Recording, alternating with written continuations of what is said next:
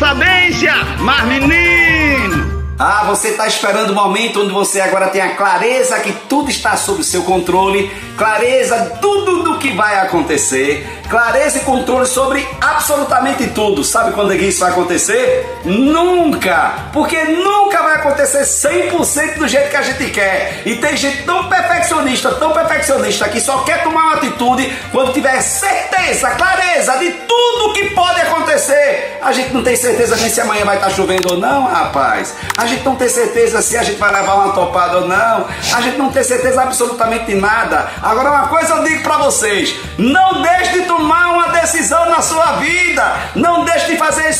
na sua vida, porque nunca a gente vai ter clareza 100% de tudo que vai acontecer. Basta fazer uma pergunta no nosso coração. É reta a intenção, o desejo é positivo, você tem clareza do que você quer, a sua consciência está tranquila. Então tome uma atitude e não fique esperando o dia onde tudo vai estar pronto do jeito que você imagina 100%. Ah, você precisa escolher. E o tempo é agora. Não pode deixar